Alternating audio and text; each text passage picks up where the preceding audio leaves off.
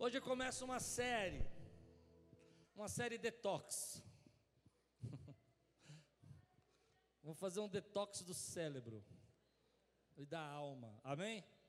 Vou começar uma jornada hoje, de três semanas ou quatro, três, a ideia minha é três, mas às vezes vai até quatro, de aliviar um pouco a pressão, tirar um pouco a, os problemas do nosso coração, da nossa alma, purificar um pouco a nossa mente. Amém? Levante bem alto sua Bíblia. E diga: Essa é minha Bíblia. Eu sou o que ela diz que eu sou. Eu tenho o que ela diz que eu tenho. E só quem acredita fica de pé e dá um brado diga: Eu posso o que ela diz que eu posso. Abrirei meu coração. Deixarei a palavra de Deus entrar. Faz a mão assim, ó, bem forte assim, ó, faz assim. E fala: e nunca, nunca, nunca, nunca mais serei. Aleluia. Glória a Deus. Filipenses capítulo 4, versículo 8. Dividi a pregação em duas partes, vou começar essa semana e vou terminar a semana que vem, porque ficou muito longa, muito comprida. Mas de manhã fui bem impactado com o que Deus fez aqui. Finalmente, irmãos, tudo que for verdadeiro, tudo que for nobre, tudo que for correto, tudo que for puro, tudo que for amável, tudo que for de boa fama, se houver algo de excelente, ou digno de louvor, pense nessas coisas. Diga comigo, pense nessas coisas. Vamos repetir mais forte? Pense nessas coisas. Quantos assumem comigo aqui a fazer uma jornada detox da mente aqui nessas próximas três semanas? Quem pode assumir esse compromisso aqui? Amém. Vamos orar. Senhor, fala conosco nessa noite, traz a tua palavra ao nosso coração, que venha o teu espírito agora, tirar, Senhor, a pressão, tirar, Senhor, os problemas, as dificuldades que nós carregamos na nossa vida.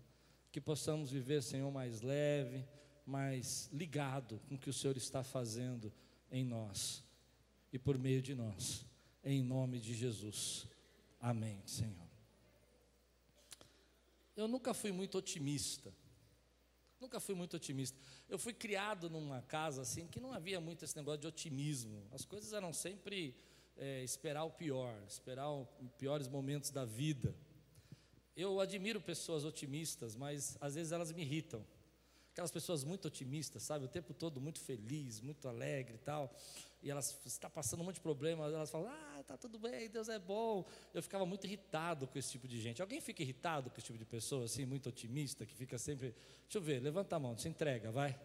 Aquela pessoa que está, o mundo está caindo, Deus é maravilhoso, vai cair o teto da casa, aleluia. Mas é interessante que eh, eu fui aprender que isso nasceu de uma programação. Quando eu era criança, eu recebia palavras muito duras, palavras muito difíceis.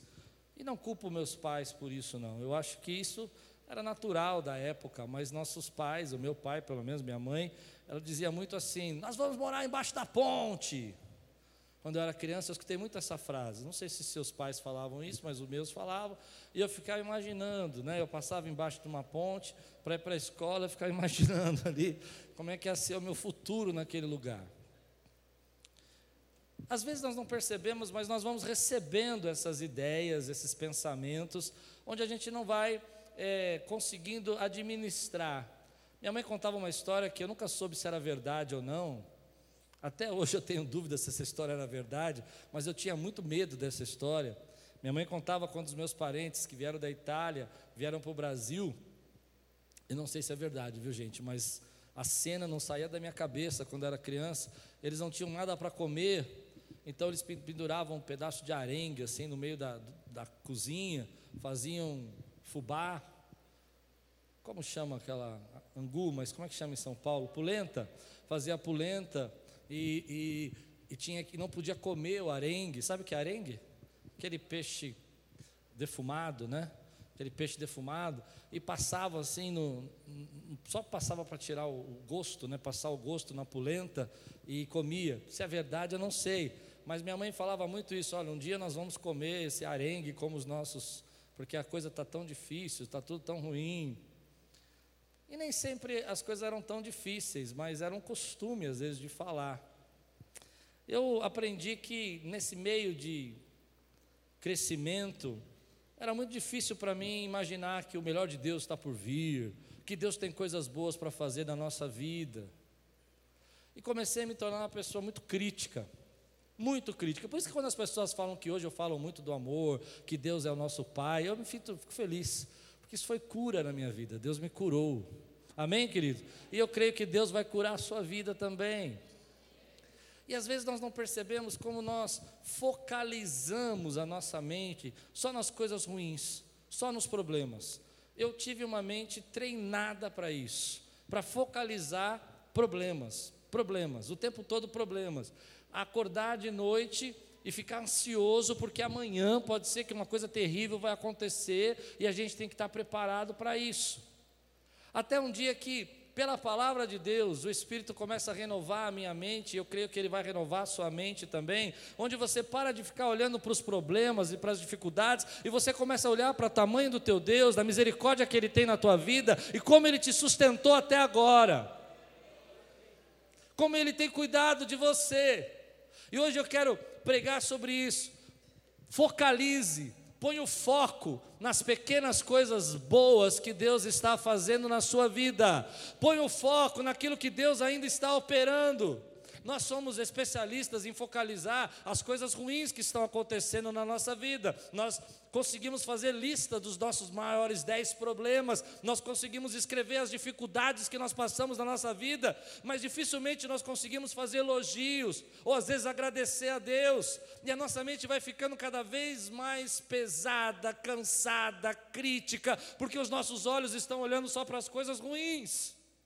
Agora note, note o que acontece nesse texto que eu li. Parece um texto aleatório, mas Paulo está preso. Muitos acreditam que numa prisão romana. E se hoje estar preso é uma coisa muito ruim, você pode imaginar como era ser preso dois mil anos atrás. Como era o nível de salubridade de uma cadeia. Como é que era viver dentro de uma prisão. Mas Paulo, querido, preso, ele vai escrever algo muito importante. Ele fala: tudo que é nobre, tudo que é perfeito. O que é de nobre numa cadeia? O que é de perfeito numa prisão? Tudo que é de boa fama. O que é de boa fama numa cadeia? Ele está nos ensinando um segredo. Coloque a sua mente para olhar aquilo que é nobre, aquilo que é perfeito, ainda que você esteja passando por uma dificuldade muito grande na tua vida. Quantos podem dizer glória a Deus por isso? Quantos podem dizer para você mesmo: ei, comece a ver as coisas boas de Deus? Eu gostaria que você fizesse isso didaticamente. Bate a mão no teu peito assim e fala assim: comece a ver as coisas boas de Deus na sua vida.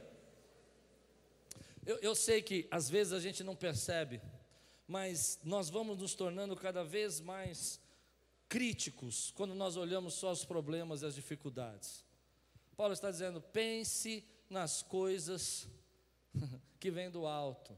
Pense naquilo que é nobre, pense naquilo que é bom, pense naquilo que é bênção, pense naquilo que tem algum valor, que tem alguma boa fama, pense nisso. E eu fiquei pensando nesses dias, quanto tempo eu gasto pensando em coisas ruins? Eu não sei se você é como eu, mas para pensar em coisas nobres, coisas boas e bênçãos, eu preciso fazer um certo esforço. Sim? A gente tem que fazer um certo exercício, não é muito natural. Meu natural é pensar nos problemas. Se você quiser saber todos os problemas que essa igreja tem, eu conto para você em cinco minutos. Mas dificilmente eu fico focalizando as bênçãos que essa igreja tem. Hoje eu desafio você a parar de olhar os problemas e começar a olhar as bênçãos que essa igreja está fazendo na tua vida. Quantos podem dizer amém por isso, querido? E aí um dia eu cometi uma loucura.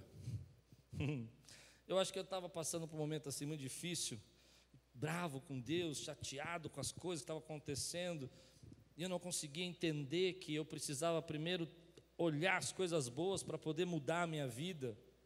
eu comecei a fazer uma lista das coisas ruins e conversar com Deus mais ou menos assim: Deus, hoje eu vou te apresentar uma lista de problemas e o senhor vai ter que resolver. Você já fez isso alguma vez? Ah, não é possível. Ninguém nunca chegou com uma listinha e falou assim: é o seguinte, Deus, nós vamos conversar sério hoje, porque eu não aguento mais isso. Aí você começa a fazer uma lista, uma lista do que você não gosta da sua mulher, uma lista que você não gosta dos seus filhos, uma lista que você não gosta na sua casa. Eu não sei porquê, mas tem gente se encolhendo na cadeira. Pessoal, normal. Eu estou com vocês. Eu comecei o detox também. Amém? Eu estou junto nesse detox. E aí o Espírito Santo vem no nosso coração e fala assim: por que ao invés de você fazer uma lista do que você não gosta, por que, que você não faz uma lista para me agradecer das coisas que eu tenho feito na tua vida? Quanto mais você focaliza o defeito, mais você enxerga o defeito, mas quanto mais você olha para a pessoa que você ama, para os seus filhos, e começa a perceber as coisas boas que Deus colocou, os talentos que eles têm, meu irmão, é nessa hora que as bênçãos de Deus começam -se a chegar à tua vida. Mas é um esforço. Algumas pessoas estão esperando tudo, tudo ficar perfeito para elas poderem ser felizes. Eu vou dar uma notícia ruim mas importante. Eu nunca vi tudo, tudo, tudo ficar perfeito. E eu cansei de esperar tudo, tudo, tudo ficar perfeito para ficar feliz. Eu decidi ficar feliz, mesmo que haja coisas imperfeitas, porque o meu Deus é o único perfeito. Quantos podem ficar felizes aqui, mesmo que haja problemas na sua vida, meu irmão? Eu não sei. Mas eu acredito que se você está aqui nessa noite, é porque você não está numa cadeia romana. Eu acredito que você está aqui essa noite é porque você não está preso. Então você pode glorificar o Senhor porque você tem liberdade. Comece a pensar nas coisas boas de Deus que Ele tem feito na tua vida. Mas aí a pessoa diz: ah, Pastor, mas eu não vejo nada de bom. Ore, querido. Eu eu, não, eu não estou, como eu comecei dizendo, eu não gosto das pessoas que, que ficam muito otimistas com os problemas, só falando frases de autoajuda. Eu vi uma pesquisa interessante que 80, 70, 80% das pessoas que ficam ouvindo frases de autoajuda e são pessimistas ficam mais irritadas. Tipo assim, você tem que atrair para você o que é bom. Fique pensando que você vai materializar. Irmão, eu vou contar uma notícia triste. Você pode pensar 50 minutos que vai nascer uma cadeira aqui, ela não vai nascer. Isso é mentira. Por isso eu não estou falando de autoajuda, não estou falando de ficar falando frase de efeito. O que eu estou falando para você é renovar o seu coração e a sua mente pela palavra de Deus. Meu querido, eu vou dizer para você: se Paulo podia dizer dentro da cadeia que era para pensar nas coisas nobres, se ele escreveu uma carta aos Filipenses falando de alegria, que nós devemos se alegrar e lançar sobre Deus toda a nossa ansiedade, sobre Ele, lance sobre Ele toda a vossa ansiedade, nós podemos também nos alegrar no momento que nós estamos vivendo na nossa vida. Nós podemos dizer obrigado, Senhor, pela nossa casa, nós podemos dizer, Senhor, obrigado pela nossa família, obrigado pela nossa igreja, obrigado porque o Senhor está fazendo em mim, obrigado porque eu estou vivo, obrigado porque o Senhor me sustentou até agora. Eu te agradeço por tudo que o Senhor está fazendo. Eu vejo as tuas bênçãos na minha vida, eu vejo como o Senhor é poderoso, como o Senhor tem guardado. Mas é interessante que quando você começa a fazer isso, ao invés de fazer listas de problemas, listas de bênção, você começa a produzir em você um tipo de alegria, de força, que você não tem quando você só focaliza o problema. Eu aprendi isso, que quando eu fico olhando só para os problemas, eu me sinto mais fraco e mais cansado. Mas quando eu começo a perceber que no meio de todos esses problemas que a gente pode enfrentar na nossa vida, a misericórdia de Deus está lá, a graça de Deus está lá, o cuidado de Deus está lá. Deixa eu contar uma estatística que eu li essa semana: 70% das pessoas não gostam do seu emprego. o que isso tem a ver? é que a gente focaliza tantos problemas no trabalho que chega uma hora que a gente não gosta mais dele. A gente esquece a bênção. Você já esqueceu a bênção? Às vezes você tem uma mordomia incrível, mas você esquece do que Deus, que Deus te deu. Eu trabalhei numa empresa, meu pai ainda era vivo, e eu tinha uma mordomia incrível. Eu chegava atrasado todos os dias, não faça isso. Eu chegava atrasado todos os dias, meu chefe não se importava. Saía às quatro da tarde. Ele pagava todas as minhas contas. Eu punha lá no follow-up da empresa, ele pagava. E um dia eu muito irado liguei para o meu pai. Meu pai era um cara muito engraçado. E ele falou: eu falei, pai, eu vou pedir a conta dessa empresa, eu não aguento mais aqui, porque eu não suporto mais trabalhar aqui. Trabalhava sozinho no apartamento, só eu, não tinha ninguém, eu não suportava eu mesmo, eu acho, né? lá em, é, o, o empório era lá embaixo e eu ficava sozinho. Eu não suporto mais aqui, eu vou embora e eu vou sair daqui. Meu pai disse assim: vai, vai, o que, que você vai fazer? Eu falei, vou ser bancário, vou trabalhar no banco. Ele falou, vai mesmo? e começou a rir. Você não vai durar dois minutos, ele falou. Você não chega no horário. À medida que ele foi falando, eu fui percebendo que eu só olhava as coisas ruins que estavam acontecendo e não conseguia enxergar as coisas boas que Deus estava fazendo na minha vida. Por isso, eu quero lançar um desafio para você. Hoje, põe o foco naquilo que é bom, naquilo que é agradável. Comece um detox na sua vida. Pare de criticar, pare de murmurar, hum, pare de praguejar. Eu posso ir mais fundo? Tem gente que tem vício, viciou, fala mal da vida e de tudo. Parece que se não reclama, ninguém vai notá-la. Ao contrário, quanto mais você fala mal, mais as pessoas não querem ficar perto de você. Falar mal é que nem mau hálito. Ninguém gosta de ficar muito perto de alguém que tem mau hálito, né, pessoal? Você vai chegar assim. Você precisa mudar isso na sua vida, eu preciso mudar. Não é fácil para mim. Eu tenho descoberto isso que é muito difícil só pensar nas coisas boas de Deus. É muito difícil, mas eu estou desafiando você a fazer uma jornada comigo de três semanas, onde nós vamos olhar só as coisas boas de Deus, que nem a jornada de Daniel, sabe? Nós vamos deixar de lado a, a, a comida que nós estamos recebendo o tempo todo de comparação, de se medir, de enxergar, aquela palavra que as pessoas ficam tempo usando para sobre nós, pra, de frustração, onde você se sente frustrado, e durante três semanas você só vai olhar as coisas boas, querido, o que Deus está fazendo na sua família por que, que você casou com essa mulher, por que, que você escolheu esse marido. Você não vai ter filhos perfeitos, mas o que ele tem de bom, o que, que Deus permitiu para você que eles fossem feitos para a glória dele. Quantos aceitam esse desafio aqui em nome de Jesus?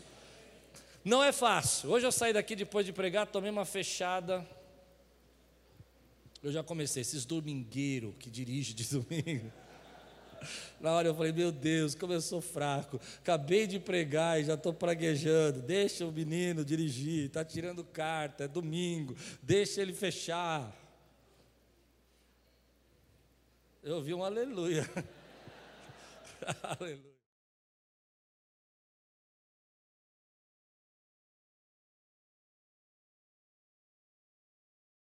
Um amém. Você vai olhar para o seu marido do, amanhã, ele vai deixar aquela toalha embolada. Você vai falar: Santo Espírito és. Você vai olhar para tua, a tua esposa, ela vai falar assim: Você não baixou a tampa do vaso. Você vai falar: Aleluia.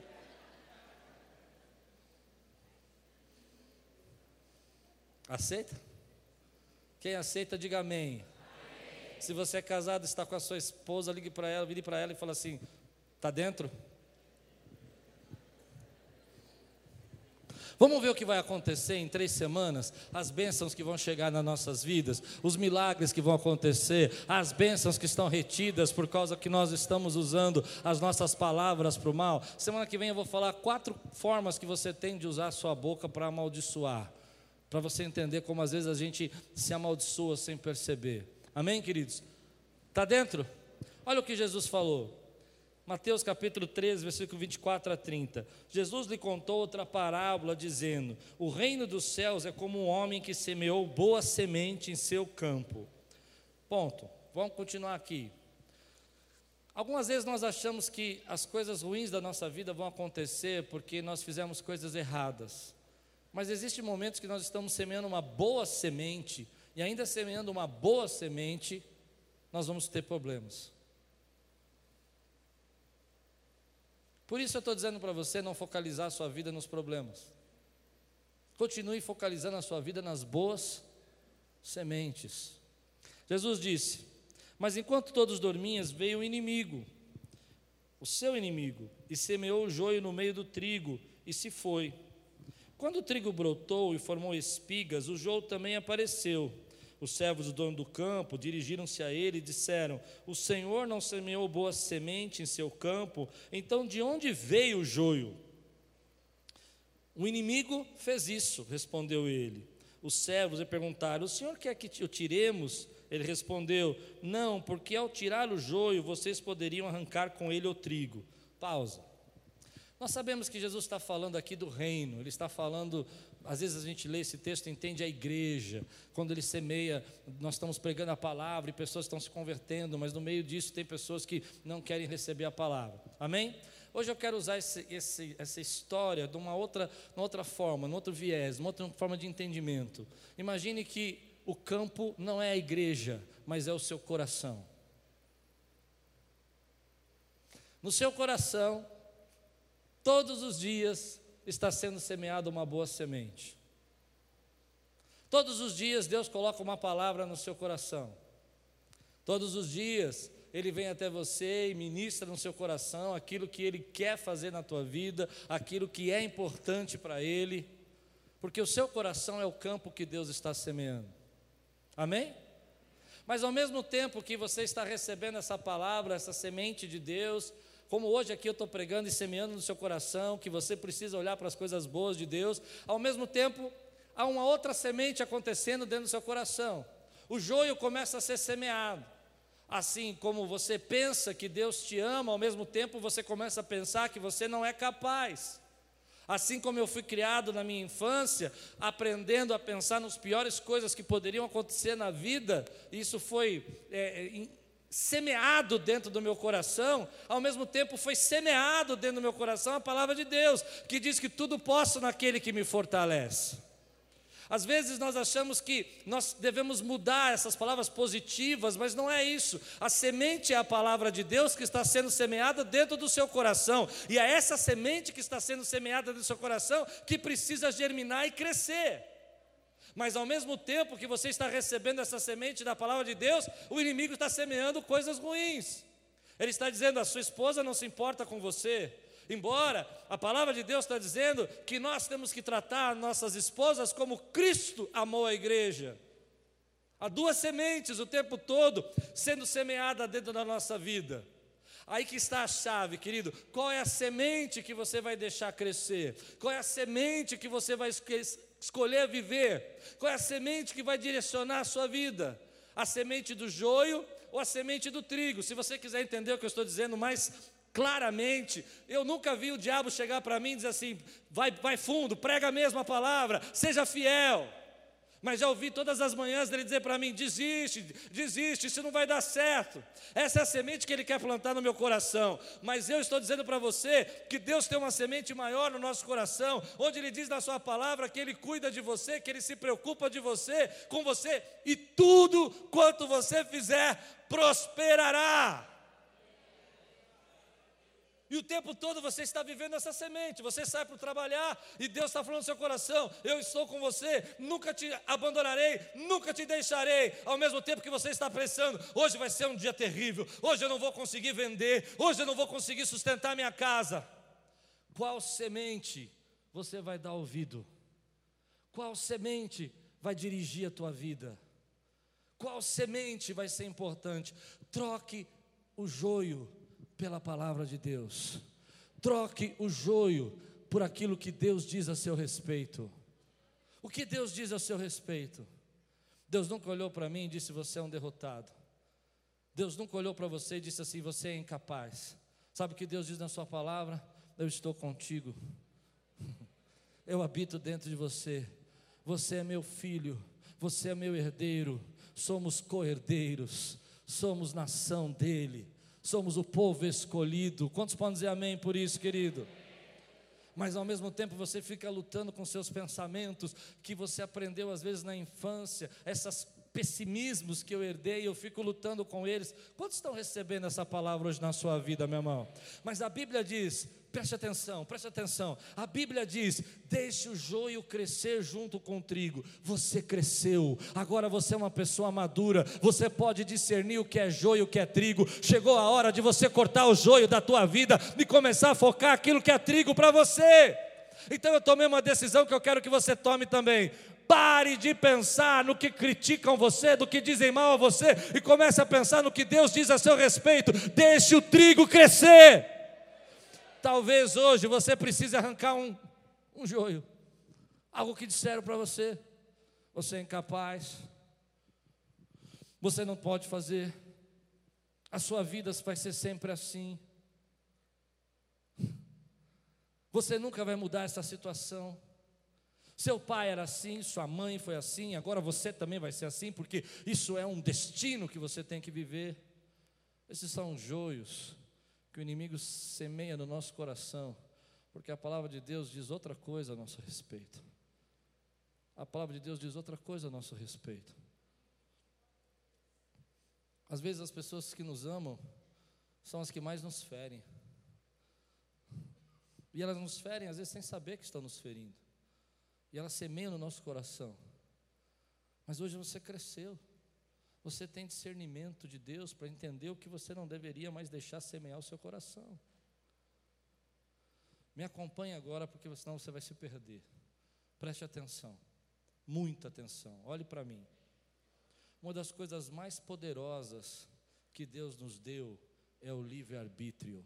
Olhe para mim, é o livre-arbítrio. Diga comigo, eu tenho livre arbítrio.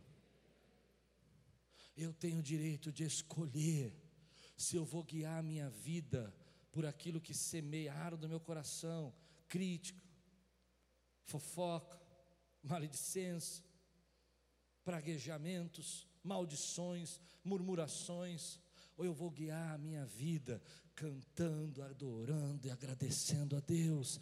Eu tenho o direito de escolher se a minha mente vai focalizar no que é ruim, que todo dia está passando na televisão, ou ela vai focalizar nas coisas boas que Deus está fazendo ainda no, na minha vida e nessa igreja e na tua vida. Você tem o direito, o livre-arbítrio. Quantos podem dizer glória a Deus? Você tem um livre-arbítrio. É você que escolhe o que você vai pensar na tua vida. Mas houve um joio que foi semeado. Amém. Eu posso contar vários na sua vida, na minha vida. Eu contei um de manhã, o pessoal zombaram de mim. Mas eu vou contar também. Porque eu acho que eu vou ajudar alguém. Quando eu era criança, Alguns não vão acreditar. Eu tinha uns sete anos de idade. Sete aninhos, assim. Minha mãe tinha um apartamentinho lá na Oceana, na Praia Grande, na cidade de Oceana. Nós éramos muito pobres, nós íamos lá com três, quatro, cinco, seis, uma família, e era um kitnet, não era um apartamento. Era um quarto com uma cozinha e um banheiro. E dormia todo mundo lá. Quando lotava aquele negócio, dormia no corredor mesmo. Era uma festa. As pessoas que tinham aqueles apartamentos moravam muito tempo lá, aqueles kitnets. No primeiro, eu era do último, último, último kitnet, com sete anos de idade. E lá na frente, no primeiro, tinha o seu Valdemar. Seu Valdemar era um homem de mais ou menos 70 anos de idade, muito grande.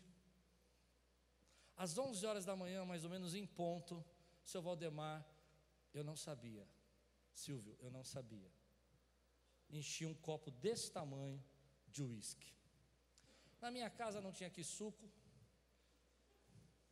Na minha casa não tinha tangue. mas que tinha era água. E o seu Valdemar, às 11 horas da manhã, com aquele copo amarelo, lindo, desse tamanho assim, ó, cheio de gelo, no calor da praia. Irmão, se você não me conheceu quando era criança, eu era um menino levado. Não era fácil. Então, você vai entender onde eu vou chegar. Eu ia lá às 11 horas da manhã, a esposa dele estava fazendo almoço, ele pegava o copo dele, ia lá para a portaria do prédio, tinha uma muretinha, ele colocava o copinho dele na muretinha, sentava, ficava batendo papo, proseando, seu Valdemar, e eu chegava para o seu Valdemar e falava assim, seu Valdemar, acho que eu nunca contei essa história aqui, se eu contei eu tenho muita vergonha dessa história, mas hoje eu vou ajudar alguém com ela. Eu disse, seu Valdemar, eu posso dar uma bicadinha? Eu não sabia o que era, eu achava que era Guaraná, alguma coisa assim. E o seu Valdemar falava assim, ô amigão, já é um senhor, né, tipo vozão mesmo, né, ô amigão, já faleceu tudo. Amigão, só um golinho que sua mãe vai me matar. Aí eu ia lá e dava um golinho. Só que o seu Valdemar, ele ficava meio alto rápido. Então eu esperava ele ficar um pouco alto e roubava o copo. Irmão, pensa bem, eu não sabia o que era. Era gelado, dourado, no meio do sol. Isso foi meses, querido, meses, meses. O seu Valdemar sempre falava para mim assim, eu não sei porquê, esse copo está esvaziando rápido. Eu falei, é? Ela não sabia porquê. Chegou um dia, depois de uns três meses, a gente, a gente ia em dezembro e voltava em fevereiro. Era bastante tempo que a gente ficava lá. E chegou um dia que eu entrei assim, é, dentro de casa, com sete anos de idade, meio sonado, com muito sono. E eu apaguei a tarde inteira. Minha mãe chegou perto de mim, olhou, e ela sentiu um perfume diferente. Ela percebeu que o perfume era igual ao do seu Valdemar. E foi lá discutiu com ele. Seu Valdemar escondeu o copo. Isso passou na minha vida. Você vai entendendo, eu vou chegar. Isso passou na minha vida. Quando cheguei na adolescência, 17 anos de idade, 16 para 17 anos de idade, eu comecei a ver pessoas que bebiam. E a minha boca salivava. Eu tinha saliva só de ver. E o que eu quero dizer para você, querido, é que ainda que o meu passado criou-se uma predisposição, predisposição não é destino. Quantos conseguem entender o que eu estou dizendo? Tem muita gente que está olhando para a sua vida por causa da predisposição do passado como destino. Você nasceu numa casa que tinha alcoólatras, então você vai ter que ser alcoólatra. Isso não é destino, você pode ter uma predisposição, mas você tem um livre arbítrio para escolher o que você faz com a tua vida. Essa é a graça de Deus. E eu escolhi na minha vida nunca mais beber. Quantos podem dizer glória a Deus por isso, querido? Tem muita gente que está levando a vida dele como destino. Você nasceu numa casa onde todo mundo reclamava e você acha que é seu destino agora. Você tem que reclamar porque foi assim com a sua avó, foi assim com a sua mãe e vai ser assim no seu casamento. Não vai. Você tem livre arbítrio para escolher o que você quer fazer. Você pode até ter uma predisposição, como eu, a ser pessimista, mas eu vou dizer para você: eu escolho ser otimista, porque eu creio num Deus que cuida da nossa vida e Ele me deu o direito de escolher quem eu quero ser, e você também tem. Se você crê, fica de pé no teu lugar, assuma o teu compromisso de ser o que Deus quer que você seja. Aleluia. Satanás muitas vezes vai mentindo para nós e dizendo assim: ah, você teve uma, uma infância assim, você passou por isso e por isso você agora está destinado a viver isso. Não está, você tem livre-arbítrio e tem o poder do Espírito Santo para escolher quem você quer ser. Eu posso ter uma predisposição, mas eu escolho. Predisposição não é destino. Quantos conseguem entender o que eu estou dizendo aqui, meu irmão? Quantos podem receber essa palavra? É muito importante para você. Você precisa entender isso. Você pode ter uma predisposição a viver problemas financeiros, a gastar demais, porque nunca foi ensinado a você a cuidar das finanças, a praguejar sobre o dinheiro, a falar mal do dinheiro, sei lá o que. Você pode ter isso mas é você que tem o livre-arbítrio para dizer: a partir de agora eu vou aprender a administrar e eu vou mudar minha vida. Quantos podem dizer glória a Deus por isso, meu irmão? Algumas vezes nós achamos que genética, cultura, onde que nós aprendemos em casa, violência que nós passamos na infância. Eu não sei para quem eu estou pregando aqui hoje, mas eu sinto que alguém está recebendo essa palavra. Se é você, dá um glória a Deus aqui, meu irmão, eu quero ver e você começa a dizer: Isso é meu destino, eu não posso mudar isso. Claro que você pode, sabe por quê? Porque dentro de você habita a presença do Espírito Santo de Deus, e Deus te deu o livre-arbítrio para você dizer: Ei, a partir de agora, tudo que é bom, tudo que é perfeito, tudo que é nobre, nisso eu estou pensando. Quantos podem dizer: Senhor, minha mente pertence ao Senhor, eu exerço o livre-arbítrio para quebrar tudo que eu tenho de predisposição. Você pode aplaudir o Senhor? Sente, querido. Aleluia. Eu contei essa história para você, porque essa história mexe comigo. Mexe comigo. Há uma outra história também. Meu pai fumava muito. Sempre fumou. Meu pai fumava um cigarro cheiroso, gente. Negócio do inferno mesmo, né? Eu não sei, era um cigarro mentolado, cheiroso, tinha um cheiro de menta. E ele usava um perfume 50 anos igual. Nem sei que marca que era, mas era o mesmo. Tudo que você chegava perto do meu pai tinha cheiro de cigarro e daquele perfume. Entende isso? O carro dele, a roupa dele, a blusa dele, se ele entrava em casa para visitar, tinha cheiro do quê? Cigarro, perfume. Você vai entender onde eu vou chegar. Era tão forte aquele cheiro que uma vez quando eu, eu entrei dentro do carro dele, estava tão impregnado o cheiro daquela menta. Entende isso que eu estou dizendo? E eu fui criado dentro do carro dele. Meus pais eram separados e a maior parte do tempo eu passava dentro do carro. Entende isso? E aquele cheiro me trazia conforto. O cheiro do cigarro com a menta, com o perfume, com a bala house, que ele sempre tinha uma bala house, misturado tudo, me trazia paz. Papai está aqui. É óbvio que isso gerou uma predisposição. Entende ou não? Eu estou falando desde criança, cinco, Desde que eu me lembro de gente, não consigo lembrar sem esse cheiro. Lembrar do, do cheiro é lembrar do meu pai. Mas embora eu tivesse uma predisposição, eu decidi na minha vida que eu nunca ia fumar. Consegue entender o que eu estou dizendo? Porque uma das coisas mais poderosas que Deus deu a você é o livre-arbítrio. E eu estou dizendo para você, usar esse livre-arbítrio para pensar nas coisas boas arrocar o joio que foi plantado na tua vida e deixar o trigo crescer na tua vida. Eu não sei, querido, se eu consigo atingir a tua alma, mas é lá que eu quero pregar. Eu quero pregar no teu coração. Eu quero dizer para você, querido, que é você quem decide o que você vai falar, o que você vai pregar, o que, que você vai ensinar, o que, que você vai viver. Esse é o teu direito de dizer: eu posso ter uma predisposição, sim. Eu não vou mentir, eu fui criado assim.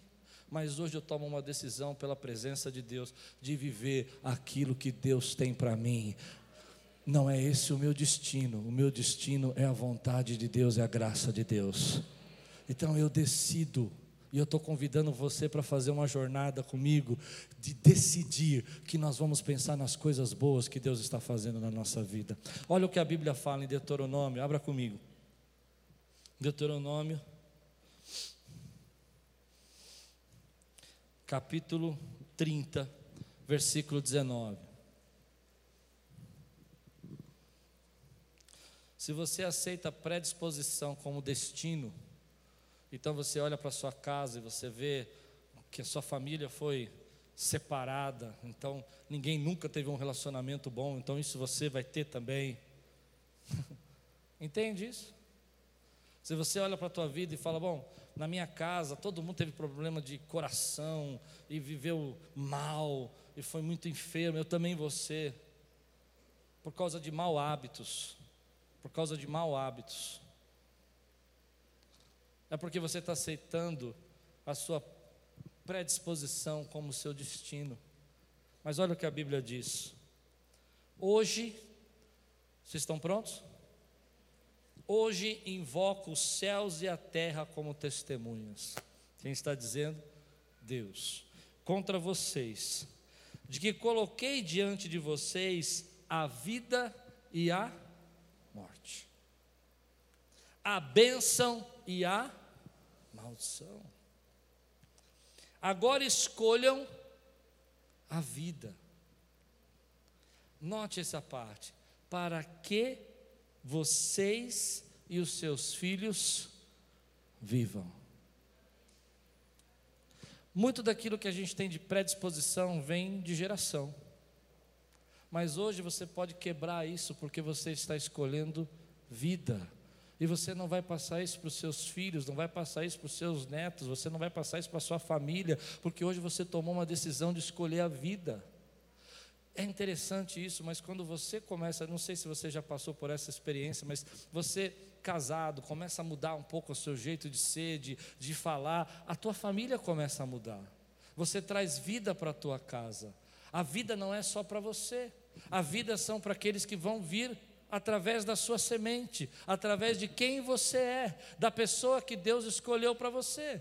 E Deus está dizendo nessa palavra que você tem o direito de escolher a vida. Você tem o direito de olhar para você mesmo e falar assim: ei, espera um pouquinho, eu já sofri demais, eu já pensei demais nos meus problemas, a minha mente já ficou focalizada nas coisas ruins dessa vida muito tempo, eu já reclamei muito do meu passado, eu já disse muito dos problemas que eu passei na infância. A partir de agora, eu estou pronto para olhar para a vida que Deus tem para mim, e essa vida vai abençoar a minha semente, a minha geração Quantos podem dizer amém por isso, meu irmão?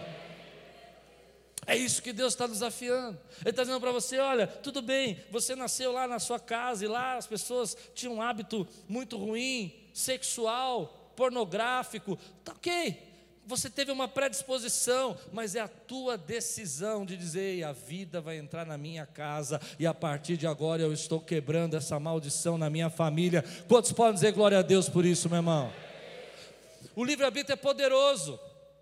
Porque quando você decide viver pela vida, você não está sozinho, você não é só a tua força. Se você acha que é isso, você não entendeu. O livre-arbítrio é quando você ativa dentro de você, a semente de Deus está dentro da sua vida, e você diz: Ei, Senhor, eu sei que eu tenho direito de escolha, e eu estou escolhendo a vida, e é nessa hora que eu acredito, meu irmão, no sobrenatural de Deus, para tirar você daquela situação e trazer você para a vida porque é Deus quem nos santifica, é Deus quem nos purifica, é Deus quem muda a nossa vida.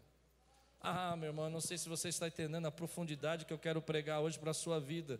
Eu estou dizendo para você: exerça o livre-arbítrio que você tem para a vida.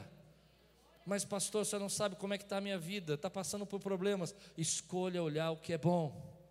Pastor, você não está entendendo, a minha casa está muito difícil. Comece a elogiar a sua esposa, comece a enxergar o que é bom. Você fez uma escolha. Escolha.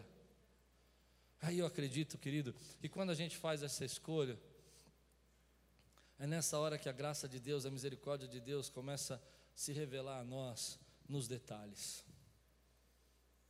É nessa hora que Deus começa a ministrar sobre sua vida os detalhes.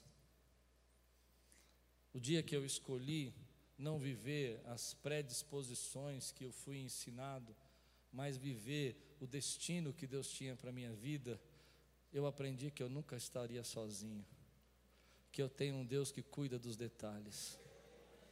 Quantos tem um Deus aqui que cuida dos detalhes? Eu quero terminar assim. Eu estava uma vez passando uma dificuldade muito grande em casa, muito difícil. Mexia muito com o meu orgulho, muito com o meu coração. Quando a mamãe falava sobre essas coisas ruins, que a gente ia passar necessidade, fome, ela gerou em mim uma, uma necessidade de ser workaholic. Trabalhava muito. Trabalhava das seis da manhã à meia-noite. Virava a noite trabalhando. Por causa de medo. Mas nós passamos uma necessidade em casa, uma época. A Lupe estava grávida da Talita. A Laís tinha cinco anos e a Talita estava na barriga. E a Lupe estava aquelas grávidas assim que todo mundo quer ter aquela barriga de grávida, sabe? Coisa mais linda. E eram oito meses de, de gravidez.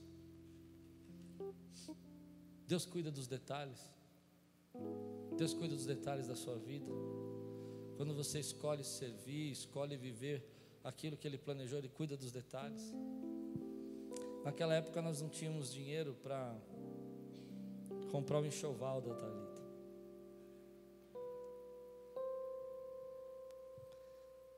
E a Lupe chegou para mim e falou assim: Olha, a Thalita vai chegar daqui um mês, dois meses, pode antecipar. E a gente não tem nenhuma roupinha para tirar ela do hospital. Não temos nada. Eu não tinha dinheiro nenhum.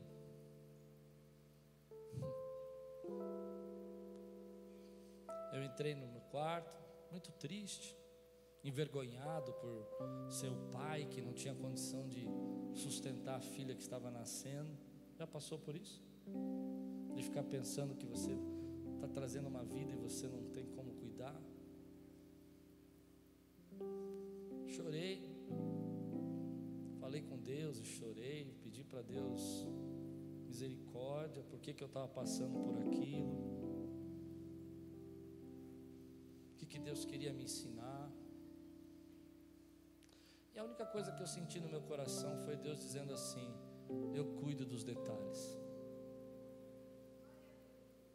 Levantei e falei: Deus vai cuidar dos detalhes. Passaram alguns dias, uma irmã que frequentava aqui, Aquiles, ligou para a Lupe e falou assim: Eu tenho uma parente minha que está grávida, e ela tem, vai ter uma menina como você eu estou pensando em ir numa loja comprar algumas coisas para ela. Você não quer ir junto? Eu disse para a Lupe: vai, mas não compra nada. Que a gente não tem dinheiro para nada. Não faça nada. E ela foi. Sem nenhuma crise, sem nenhuma tristeza. A, a, essa irmã olhava a roupa e dizia: Olha, o que, que você acha desse macacãozinho? Ela, ah, eu achei lindo, é muito bonito. Ah, eu acho que eu vou levar para ela. Aí punha no carrinho. Diga comigo, Deus cuida dos detalhes. Aí olhava mais uma manta e falava assim: E essa manta, você gostou? Ah, lindo. Punha no carrinho. E foi enchendo o carrinho. E olhou para Luciana e falou: Você não vai comprar nada? Falou: Não, agora ainda não, estou esperando um pouquinho. Aquela barrigona enorme, assim, quase explodindo.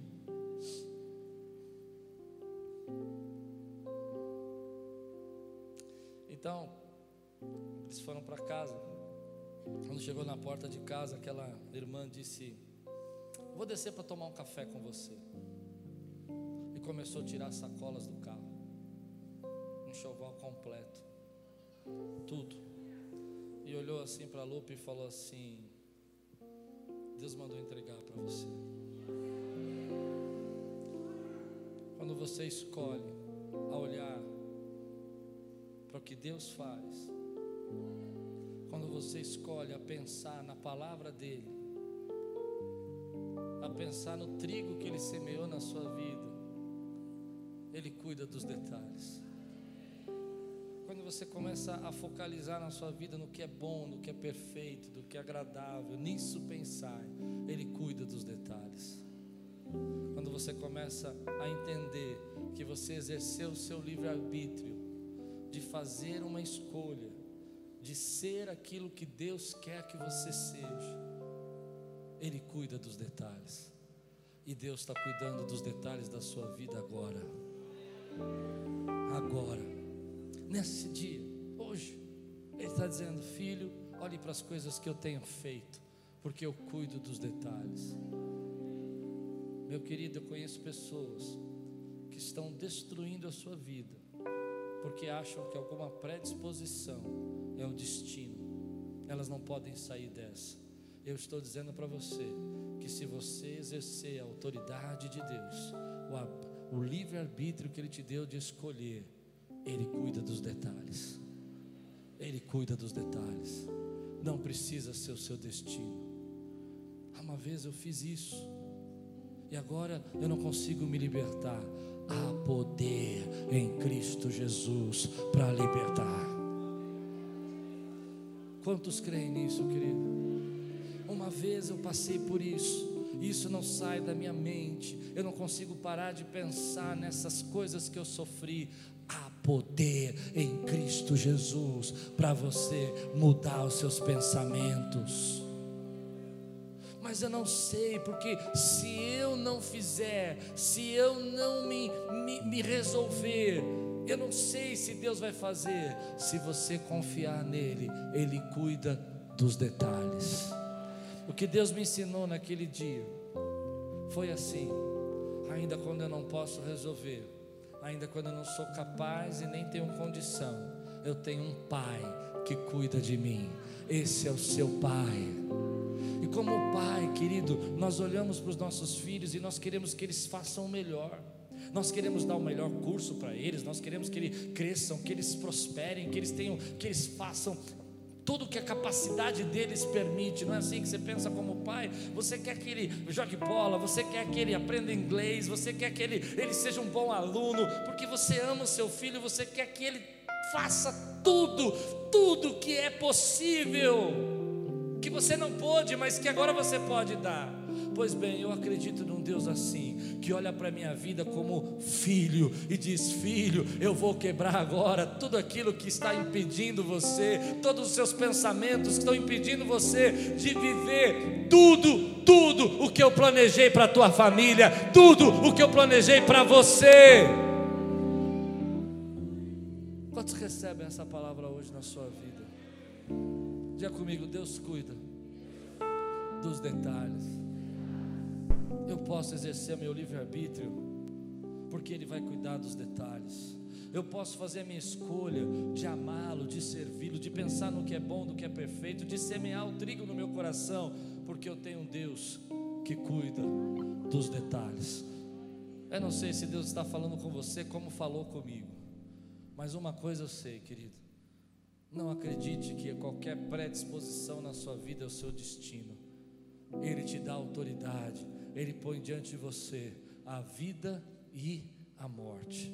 E se você escolhe a vida, vai ser abençoado até mil gerações. Se você recebe essa palavra hoje, fica de pé no teu lugar, eu quero orar com você. Eu quero selar essa mensagem, querido. Eu quero selar essa palavra. Quantos joio o inimigo já semeou no meu coração como palavras de morte, palavras de maldição. Você entende o que eu estou pregando? Quanto joio que ele já semeou na minha vida, na sua vida também.